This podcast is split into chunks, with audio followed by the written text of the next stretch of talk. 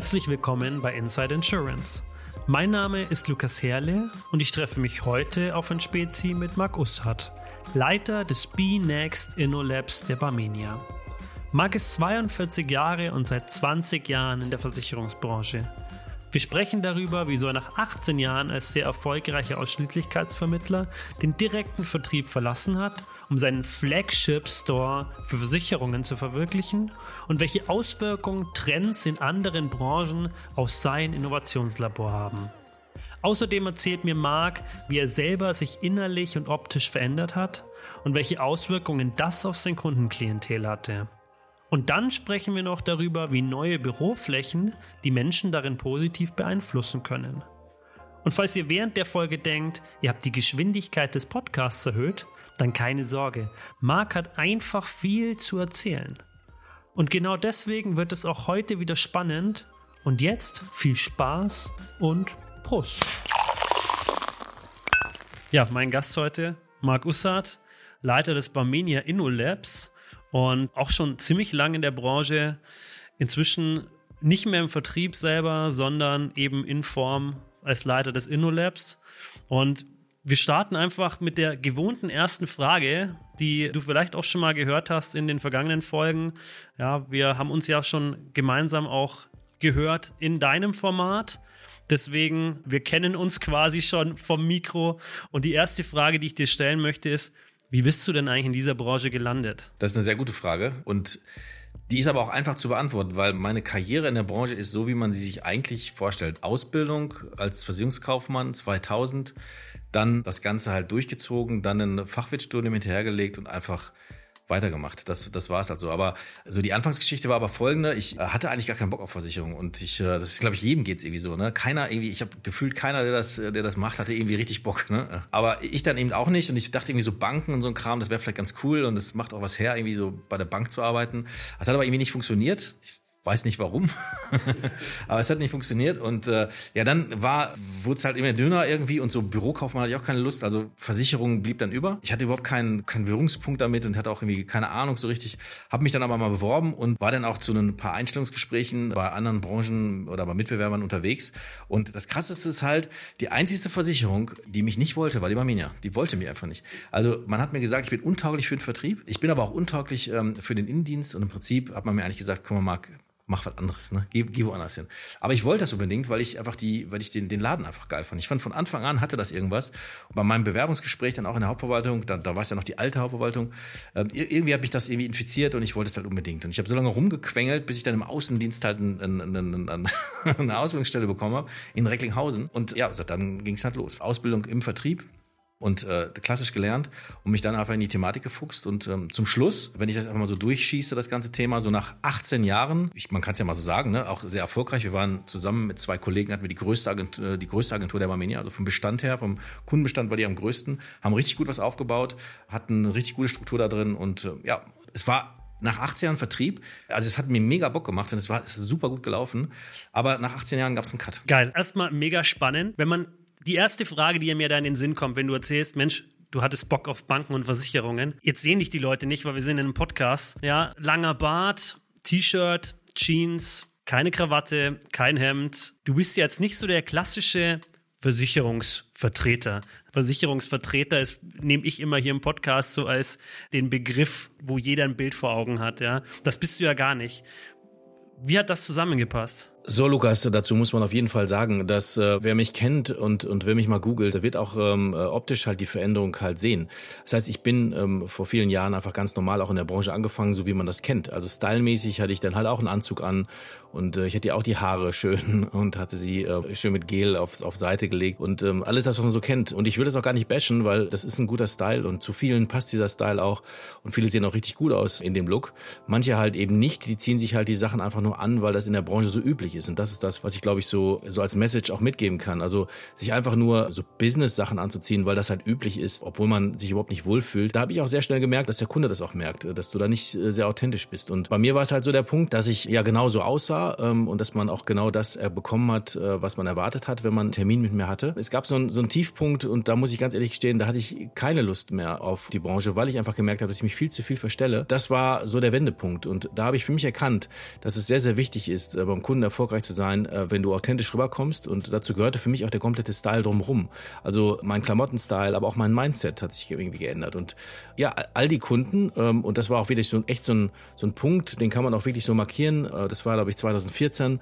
Ähm, da habe ich einfach keine Lust mehr gehabt und ich habe gedacht, okay, ich, äh, ich mache das so nicht mehr und ich möchte das auch so auch nicht mehr. Also habe angefangen, meinen Style zu verändern. Ich habe angefangen, ähm, Kunden, denen ich nicht mehr klar kam, wo ich mich einfach so verstellen musste, um überhaupt noch etwas zu erreichen, die habe ich weggelassen, die habe ich einfach meinen Kollegen gegeben ähm, und habe dann einfach die, nur noch die Kunden genommen, mit denen ich wirklich sehr, sehr gut connected habe ähm, und andersrum genauso. Und ähm, das war echt der Gamechanger. Also danach ging es wirklich steil bergauf und ich hatte bis zu dem Zeitpunkt, also bis zu diesem Punkt, war ich halt wirklich erfolgreich. Das kann man so sagen. Es war ein gutes, erfolgreiches Level.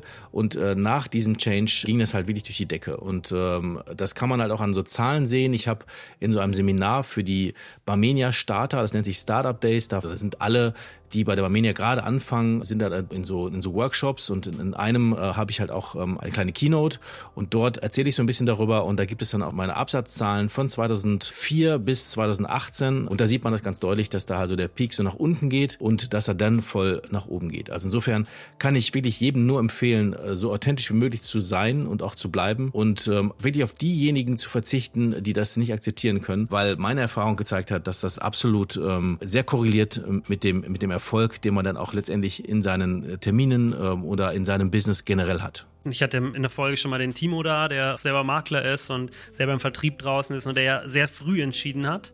Er möchte sich spezialisieren auf eben Kunden, wo er das Kundenklientel kennt, wo er sich im Kundenklientel wohlfühlt. Und auch eben nur Kunden, die bei den Themen bespielen, die für ihn eben seine Themen sind. Der teilt sich das so ein bisschen auf mit seinem, mit seinem Dad da warst du ja relativ früh dran, ja, also 2014, das ist jetzt auch schon wieder ein paar Jährchen her. Und jetzt kommt das aber ja langsam, dass die Leute feststellen, es geht auch gar nicht, jeden Kunden zu bedienen, bei jedem Thema zu bedienen. Und deswegen finde ich super spannend, dass du da schon den Punkt hattest und vor allem auch eine, auf eine entsprechende Entwicklung dann zurückblicken kannst und sagen kannst, es war eine sehr, sehr gute Entscheidung. Ja, ich könnte jetzt vermessen sein und sagen, es war alles, alles geplant. Ne? Es war, war mein Businessplan nicht da, aber es war intuitiv, es, es hat sich so angefühlt.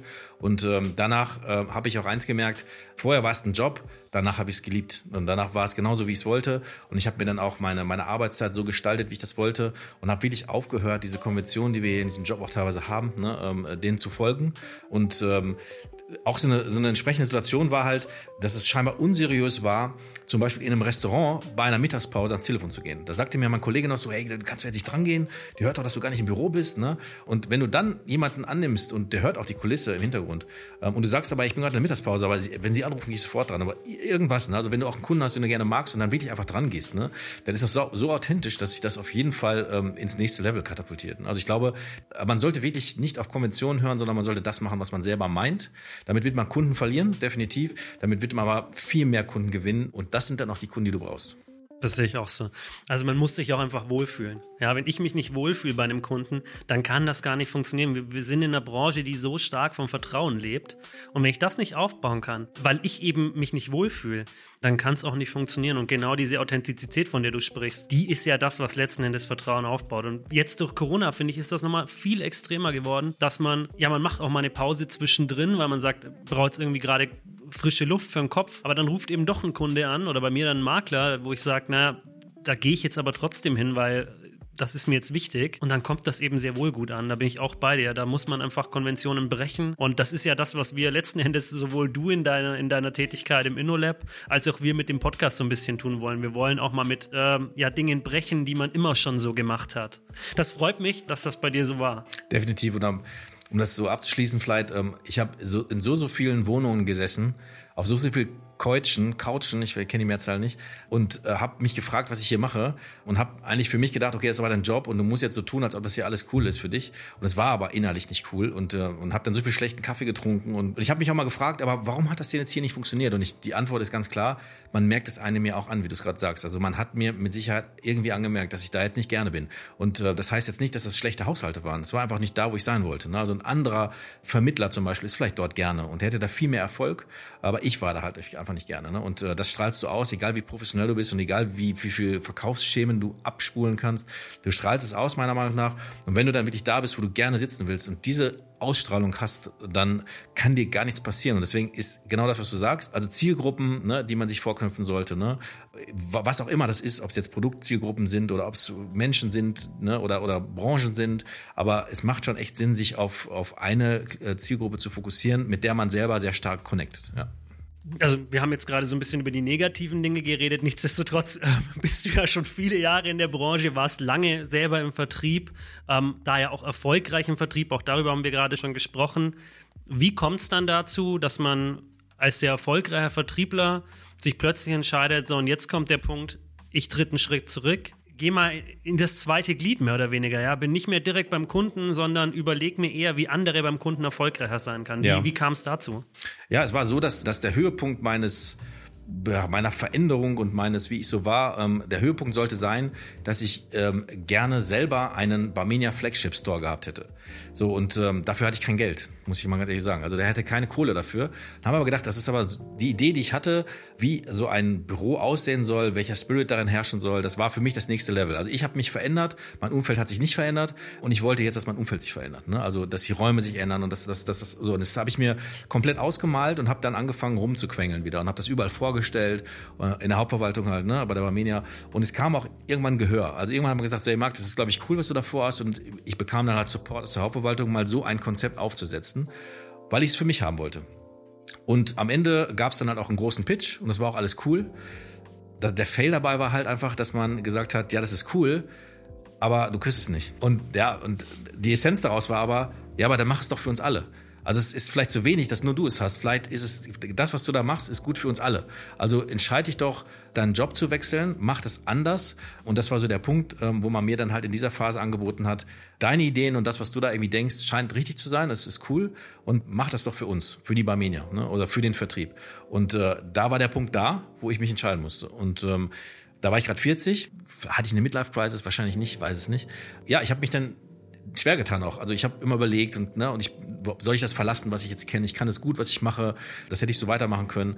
Aber mich hat einfach gereizt, etwas Neues zu machen und ähm, ich habe mich dann irgendwann entschieden, ich mache das einfach. Ich habe dann wirklich meinen Bestand abgegeben, habe alles abgegeben, habe also die Schiffe hinter mir verbrannt und habe gesagt, ich fange was Neues an. Und das war sehr komisch, hat sich aber gut angefühlt und das war die beste Entscheidung, die ich treffen konnte. Ich merke das jetzt immer wieder hier im Podcast, wie schön es ist zu hören, wenn jemand einfach sagen kann, das war die beste Entscheidung, ich würde es wieder so machen, weil das zeigt, es ist erfolgreich für dich. Ob es dann letzten Endes im Gesamten erfolgreich ist, ich würde jetzt mal sagen ja, aber in erster Linie ist es mal erfolgreich für dich als Menschen. Und das, das finde ich, finde ich einfach geil. Da vorher wurdest du erstmal Vorstandsbeauftragter. So, das ist so, Vorstandsbeauftragter, das ist noch so ein bisschen greifbarer Begriff. Und dann kam Be Next InnoLab.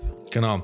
Also Vorstandsbeauftragter Vertriebsentwicklung. Das ist halt so ein Titel, da sagt jetzt erstmal nicht so viel. Ne? Und ähm, ich glaube, das sind auch so Titel, die man erstmal bekommt, damit man erstmal, ich weiß nicht, ich glaube, das war so eine Orientierungsphase auch. Ne? Also, ja, pass mal auf, der USAT ist ganz innovativ unterwegs, der kann den Vertrieb und seine Ideen irgendwie weiterbringen.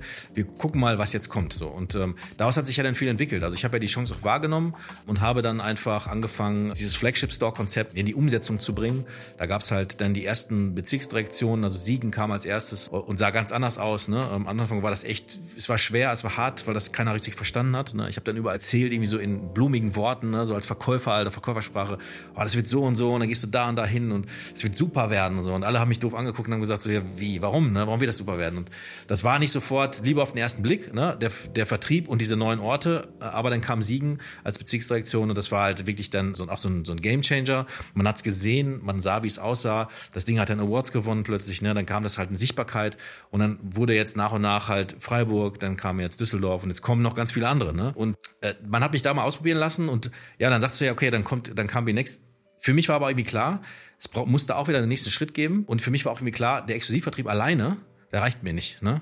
Äh, es gibt ja dann die Makler und es gibt ja noch die Vertriebsorganisation und ich war ja in der, in, also speziell für den Exklusivvertrieb zuständig. Ne? Und ich wollte einfach jetzt den, den kompletten Überblick geben, weil ich komme nochmal zurück auf deine erste Frage ob jetzt jemand im Nachgang zu mir sagt, es gibt viele, die das sagen, ja, der Ussat ist doch bescheuert, ne? da, da geht er aus dem Vertrieb weg und was soll das denn jetzt? Ne? Ist ja da eine Hauptverwaltung ne? im Innendienst so. Ne?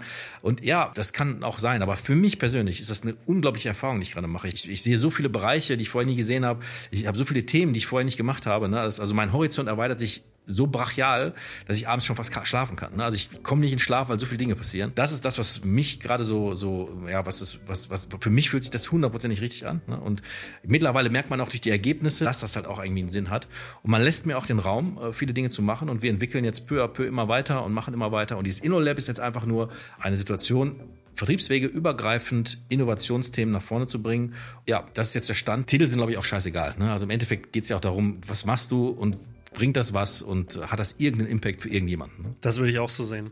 Also ich glaube, der Titel schön und gut, aber letzten Endes ist ja entscheidend, was hinten rauskommt. Das ist auch das, was in Erinnerung bleibt. Ja, welchen Titel du da mal zwischendrin hattest, ich glaube, das interessiert am Ende, Ende absolut keinen. Jetzt hast du es ja gerade schon erzählt, du hast von den Begriff Guy Flagship Store, ja, das ist jetzt nichts, was man sofort mit Versicherung in Verbindung bringt, eigentlich gar nicht. Also wenn wir jetzt hier mal rausgehen und uns so die Agenturen anschauen, die hier vielleicht von anderen Versicherern so sind, dann sehen die ja im Endeffekt alle gleich aus. Ja, das heißt, theoretisch könnte man die einfach ersetzen. Dann wäre es eben kein Allianz-Büro mehr, sondern es wäre ein Signal Iduna-Büro. Und ähm, vom Grunde her müsstest du nur die Plakate in den Plakathaltern austauschen und es wäre genau dasselbe. Bei der Maminia ist jetzt mal komplett was anderes gemacht worden. Ja, also man hat, man hat sich entschieden, man, man geht einen anderen Weg. Ich beschreibe es immer so ein bisschen, es sieht aus wie in einem modernen Hotel. Ja, wenn man in die Lobby von einem modernen Hotel kommt, so ungefähr finde ich, sind die neuen Barmenia-Agenturen, wenn man sich da Bilder anguckt ähm, im Internet, das ist schon geil. Und das ist eine komplett andere Atmosphäre. Es ist auch da wieder Authentizität. Die Leute, die da drin arbeiten, die passen ja auch da rein. Und wie war da, da zum einen die, die Resonanz vorher? Du hast es ja schon mal so ein bisschen angeschnitten. Das war nicht, nicht für jeden gleich greifbar, was du damit meinst und wie ist sie jetzt? Ja, also am Anfang wusste man nicht, wovon ich da rede und man hat es nicht gesehen und der Mensch glaubt ja auch nicht, was er nicht sieht. Jetzt, wo man sieht, äh, hat das einen, einen, ganz anderen Einfluss.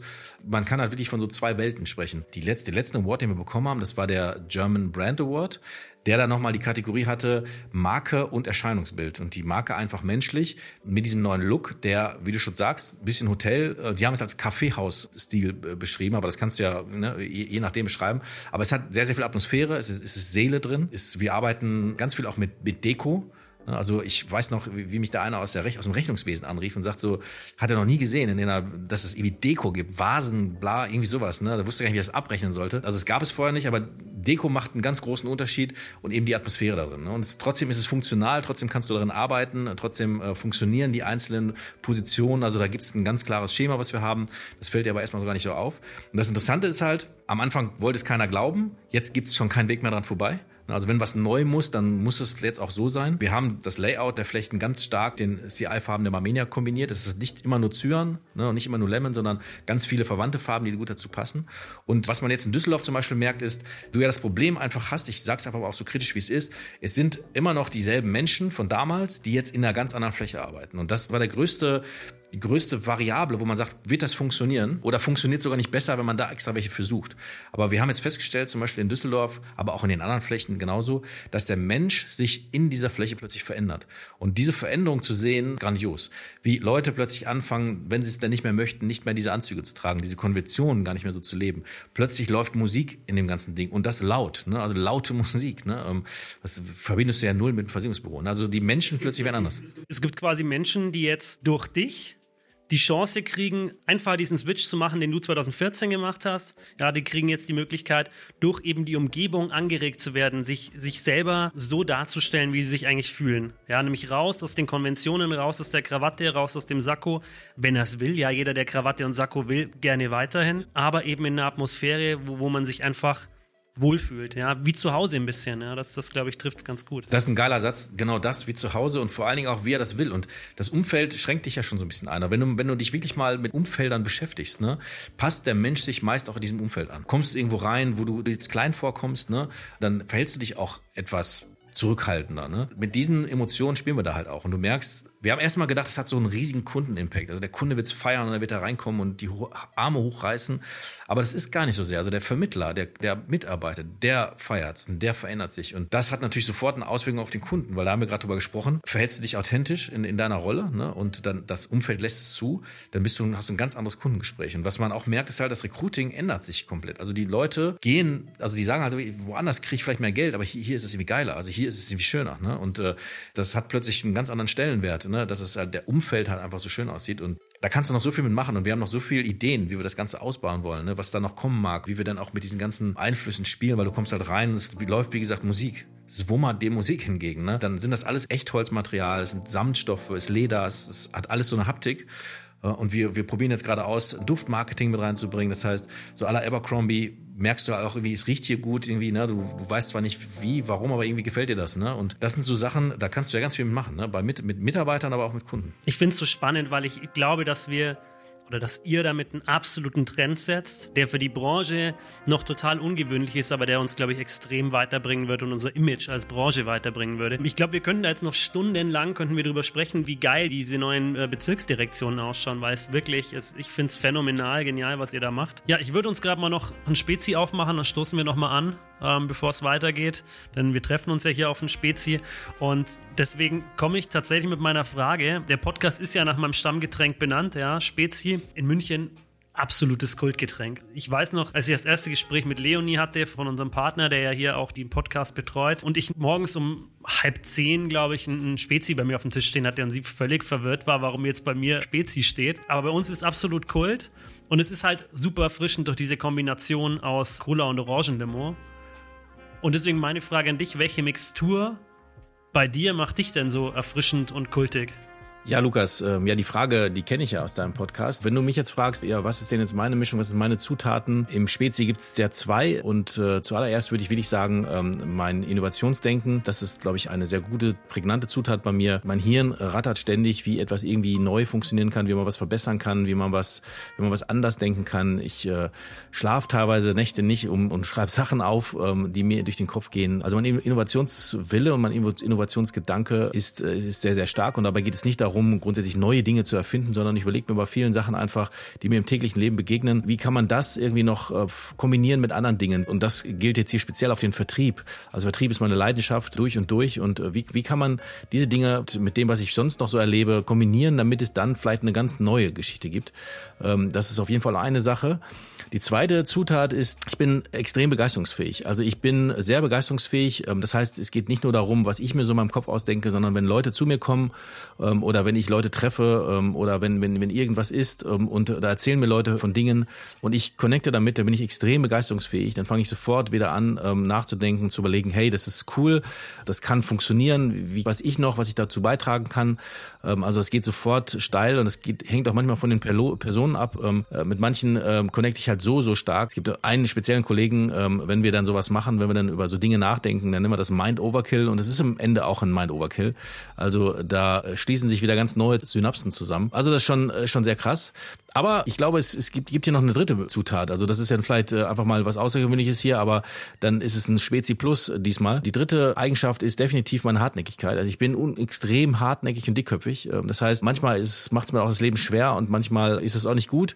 Aber sehr oft hat es mir dann schon weitergebracht, dass ich halt dann auch eben mit diesem Durchsetzungswillen dann eben unbedingt äh, Dinge, die ich, von denen ich hundertprozentig überzeugt bin, dann auch ähm, durchsetzen möchte und mich dann auch kaum von diesem Weg abbringen lasse. Ähm, also manchmal mit dem Kopf durch die Wand, aber das ist ist ähm, ja manchmal eine Schwäche, äh, aber sehr oft eine, eine große Stärke. Und ich glaube, diese drei Zutaten machen mich aus man sieht es ja auch schon an, daran, dass du jetzt drei äh, Dinge genannt hast, ja. Du bist, auch wenn der Begriff leider momentan eher negativ behaftet ist, ja, ein Querdenker, ja, aber innovativ dadurch. Also das Innovativ trifft schon. Du, du bist eben jemand, der auch mal einen Schritt weiter denkt. Einfach mal ausprobieren. Gucken, wie es läuft, wie es funktioniert und dann entscheiden, nee, das machen wir nicht weiter, weil es war es vielleicht nicht Und wenn es gut war, dann auf jeden Fall beibehalten und nochmal noch mal verbessern. Ich komme ja gerade aus einem anderen Termin, aus einer Gegend hier, die mich komplett beeindruckt hat wo alle möglichen Firmen sitzen, ne, die, die auch mit Innovation zu tun haben. Und da muss ich ganz ehrlich sagen, merke ich, dass wir noch so viel Luft haben nach oben, dass da noch so viel Range ist, die wir, die wir noch nicht ausgenutzt haben. Ich kam mir, das habe ich dir auch erzählt, ich kam mir, ich bin jetzt hier irgendwie der Hipster, ne, und da kam ich mir echt vor wie so ganz schnöder Typ irgendwie, ne. Und das ist, in, und da merkst du einfach, dass die Branche einfach so viel verpasst hat und, und dass, dass so viel nicht gemacht wurde oder dass man, dass man auch einfach gedacht oder vielleicht auch immer noch denkt, wir brauchen es auch nicht und äh, das ist falsch. Da wurden wir so überholt von ganz vielen und da müssen wir echt Gas geben. Ja, und gerade die Tech-Branche ist da natürlich extremer Vorreiter und in München stehen ja mehr oder weniger alle nebeneinander und man kann sich das so angucken und da haben wir noch ein bisschen Boden gut zu machen, aber ich glaube, wir sind da auf einem guten Weg und ein InnoLab haben die mit Sicherheit auch alle und wir haben jetzt auch eins, das ist schon mal ein guter erster Schritt. Jetzt hatte ich vorhin schon mal gesagt, InnoLab, da kann sich wahrscheinlich jeder sofort was drunter vorstellen. Und deswegen meine Frage an dich, wie sieht denn so ein, so ein klassischer Tag bei dir eigentlich aus? Leider kann sich das keiner vorstellen. es gibt wirklich echt ein Erklärungsvideo dazu. Ne? Das wird vielleicht irgendwann mal kommen, irgendwann wird es, wird es, aber es gibt ein Erklärungsvideo. Und um jetzt deine Frage zu beantworten, wie sieht ein Tag aus? Also bei mir, das ist prädestiniert, laufen vier, fünf, sechs Projekte parallel und die immer in verschiedenen Phasen sind, wo auch immer unterschiedliche Menschen mitarbeiten. Und äh, für, bei mir geht es halt einfach darum, das halt einfach weiter zu begleiten. Also all diese Projekte, die äh, alle mit Innovation zu tun haben, müssen ja irgendwann auch mal an einen Punkt kommen, wo man mal bewertet, war das jetzt gut, war es schlecht, machen wir damit weiter oder legen wir es erstmal auf Eis, was kann man von diesem Projekt benutzen? Also zumal mal eins fehlt irgendwie, dann gibt es ja immer noch fünf Komponenten, die du noch mitbenutzen kannst für ein anderes Projekt. Ne? Und das einfach mal so zu sezieren, darum geht es halt. Ne? Es, und es geht halt einfach darum, diese Projekte einfach weiterzutreiben schreiben und auch neue zu finden. Ne? Und ähm, ich kriege jetzt immer mehr Zuschriften, sagt man doch Zuschrift, das haben wir früher gesagt, ne? Gott, Zuschrift. Ja, das kommt immer noch auf die Generation. Ich habe heute erst wieder einen Podcast gehört, da heißt es dann nur noch, DMs, Direct Messages, ja, hier bei Instagram, weil es wird nur noch darüber kommuniziert. Dann sag ich mal umgangssprachlich, mich ballern so viele Leute an, die fragen, äh, äh, können wir nicht das machen, können wir nicht dies machen und, und das, da, da merke ich einfach auch, okay, das, da ist Juice drin, die, das ist, da gibt es Leute, die, die vielleicht selber einfach nicht die Möglichkeit haben oder sich nicht auch trauen, irgendwelche Dinge nach vorne zu bringen und die das dann halt schon als Ventil sehen. Äh, definitiv und ähm, ich crash jetzt einfach mal deinen Podcast und, und erkläre ganz kurz dieses InnoLab in ich versuche es in, in, zwei Sätzen zu machen. Dieses Erklären ist halt immer so eine Sache. Was, was ist denn jetzt ein InnoLab und habt ihr da einen Kittel an und nicht und so? Also, das sind ja so die gängigen, lustigen, üblichen Fragen. Aber vom Grunde kann man das ganz einfach erklären mit, mit, mit zwei Firmen oder mit vier Firmen, nämlich ähm, ähm, Nokia und, und Sony, ne? wenn man jetzt die Namen einfach mal so sagen darf, ne? war Nokia der absolute Champion im Telefonmarkt. Jeder hatte einen Nokia 5110, jeder hat Snake gespielt, also es, es, es, gab keinen Weg dran vorbei. Aber was sie nicht hatten, was sie nicht beachtet haben, war, dass man nicht äh, quasi mit dem, was man da hat, irgendwie gucken muss, wie, wie man das noch weiter irgendwie nach vorne bringt, sondern dass man einfach in die Zukunft, also innovativ denkt. Und eine Firma, Apple, hat sehr innovativ, innovativ gedacht und hat einfach, hat sich einfach diese, ja, diesen Vorsprung zunutze gemacht und plötzlich gab es ein Smartphone. Ne? Und seitdem ist von Nokia jetzt nicht mehr so viel zu sehen. Das Wahnsinn gibt es ja in jeder Branche auch. Also da, da, ist Nokia jetzt ein sehr, sehr bekanntes Beispiel. Aber gerade auch im Foto-Video-Bereich gibt es da ja durchaus das ein oder andere Unternehmen, ja. Und deswegen ist es halt einfach so, so ein InnoLab muss man sich irgendwie leisten, definitiv. Das ist jetzt, das zahlt nie sofort auf irgendwelche Unternehmensziele ein. Das tut es nicht. Und das wäre auch falsch, das so zu sagen. Aber das, was man jetzt schon mal ausprobiert, wird irgendwann mal auch darauf einzahlen. Ne? Und da, zu, zu diesem InnoLab gehört es halt auch, das Scheitern zu akzeptieren und, und auch zu akzeptieren, dass Dinge einfach nicht funktionieren, weil sie einfach total verrückt sind oder weil sie gerade auch nicht in die Zeit passen. Ne? Aber wichtig ist halt auch, wie in dem Labor, muss man sich dann so vorstellen, dass auch Regale sind mit allen möglichen Lösungsmitteln und keine Ahnung, dass man das, was man irgendwie ausprobiert hat, nicht wegtut, sondern man lässt es stehen, weil man weiß auch, dass es da steht. Und man probiert es einfach mit einem anderen Projekt wieder aus. Ne? Und es gibt so viele Dinge, die wir jetzt schon, äh, wir haben irgendwas angefangen. Äh, ich nehme mal ein so ein Ding White Paper. Ne? Wir haben das angefangen mit einem ganz anderen Hintergrund und, und, und haben plötzlich gemerkt, das passt viel besser zu anderen Themen. Und dann war es plötzlich ein neues Projekt. Ja, und letzten Endes stellt man ja auch ganz oft dann fest, man probiert Dinge aus, sie funktionieren vielleicht nicht. Und in ein, zwei, drei, vier, fünf Jahren merkt man plötzlich, ach guck, Jetzt ist es aber, jetzt ziehen wir es wieder raus und können sofort starten, weil wir haben es schon mal ausprobiert. Ja, gibt es ja auch genug Beispiele dafür. Gerade, gerade im Tech-Bereich tatsächlich Google mit seinen Google Glasses, die einfach dann festgestellt haben, nee, war zu früh. Ja, und andererseits Apple, die eigentlich ein iPad bauen wollten und dann festgestellt haben, nee, eigentlich bauen wir gerade ein, ein iPhone. Ja, und dann doch wieder das iPad irgendwann gebracht haben. Also insofern ist es total genial, dass wir so viele Innovationen ausprobieren und dann bei vielen feststellen, genial und bei manchen, naja, mal abwarten, vielleicht kommen sie dann doch noch, hoffentlich mit dir gemeinsam, ja, mal gucken, wie, wie lang es dann bei manchen Dingen in unserer Branche dauert, kann ja immer mal länger dauern. Jetzt habe ich mich, mich natürlich vorbereitet auf unseren Talk und habe mir nochmal alle Inno-Talks angehört. Ähm, sind ja inzwischen doch einiges, hat ein bisschen Zeit in Anspruch genommen. Und du hast auch gerade schon davon geredet, auch im InnoTalk kommt, dass du in Projekten arbeitest. Das heißt, du bist jetzt nicht eine Abteilung mit einer bestimmten Anzahl an Personen, sondern im Endeffekt bist erstmal du und dann hast du deine Projekt Teams, ja, wo sich Leute aus unterschiedlichen Bereichen reinfinden. Glaubst du, dass es die Zukunft sein wird, dass es viel mehr in Unternehmen in Projektteams gearbeitet werden wird und feste Abteilungen so ein bisschen mehr zurückgehen? Ganz ehrlich, ich glaube da sehr stark dran. Ich weiß nicht, wie weit das geht ähm, und vielleicht bin ich da auch zu krass in, diesem, in der Sichtweise, aber ich glaube da sehr stark dran und ich würde auch meinen, es sollte noch weitergehen. Also diese Projektteams, die wir jetzt haben ähm, und die, die wirklich aus unterschiedlichen Bereichen zusammengesetzt sind, da ist Vertrieb drin, da ist Innendienst drin, da sind Externe drin ähm, und oftmals ist auch jemand in diesem Projekt drin, der das, was er da gerade tut, gar nicht als seinen Job bezeichnet. Also das heißt, jemand ist aus irgendeiner Passion, aus irgendeiner Leidenschaft, vielleicht sogar aus einer privaten Leidenschaft in diesem Team drin. Und da fängt es jetzt an, interessant zu werden. Ne? Und wenn man Teams so zusammenstellen kann, dass man vielleicht nicht allein nur wegen der Funktion jemanden in diesem Team hat, sondern weil er einfach aus welchen Gründen noch immer die besten Kompetenzen gerade hat, merkst du, dass das Arbeiten in diesem Team total geil ist, weil wenn du jetzt zum Beispiel jemanden hast, der, äh, ich nehme mal jemand ist irgendwie Champion in Foto bearbeiten, so und der macht das, ist sein Job und der macht das halt 9 to 5 und ähm, der kann das auch gut, ne? Aber wenn der dann geht, der, dann weiß ich nicht, dann macht der Stand-up-Paddling, ist weg, ne? Aber nimm doch mal einen, der bis bis 23 Uhr, 24 Uhr an Photoshop sitzt, weil er es privat gerne machen will, ne?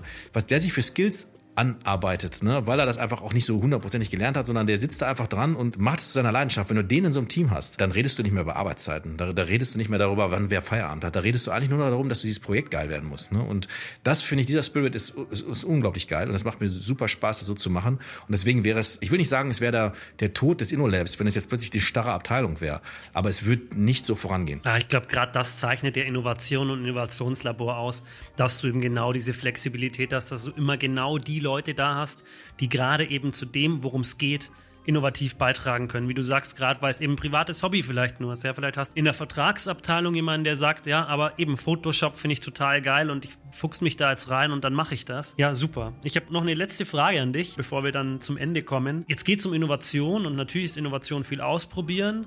Ähm, und du hast auch schon gesagt, man kann es natürlich nicht in konkreten Geschäftszahlen greifen, aber trotzdem würde mich interessieren, dass du für dich und auch fürs InnoLab einen Fünfjahresplan. Ja, definitiv. Ähm, der ist jetzt nicht so starr festgezogen, wie, wie man das vielleicht aus so Jahresplänen kennt, ne? aber ich habe ihn natürlich für mich und grundsätzlich hat natürlich auch das, die, das Unternehmen Armenia eine Erwartungshaltung, ne? definitiv. Also da, es wird ja irgendwann geguckt, es ist schön, dass alles Mögliche da ausprobiert wird, aber am Ende muss auch Dinge geben, die irgendwie serienreif sind. Insofern habe ich für mich halt auch ein Ziele definiert, dass ich halt sage, okay, in einer gewissen Zeit muss es x serienreife ähm, Projekte geben. Ich sage jetzt nicht laut, wie viel, aber definitiv muss es sie geben. Und vor allen Dingen, das muss man auch im Auge behalten, bei aller Leidenschaft muss es halt auch am Ende dann Impact auf den Vertrieb haben. Es muss dem Vertrieb was nutzen. Ne? Und äh, das halt ähm, in die Serienreife zu bringen, ist schwierig, weil es bis dahin echt lange dauert und weil da viel auch passiert zwischendurch.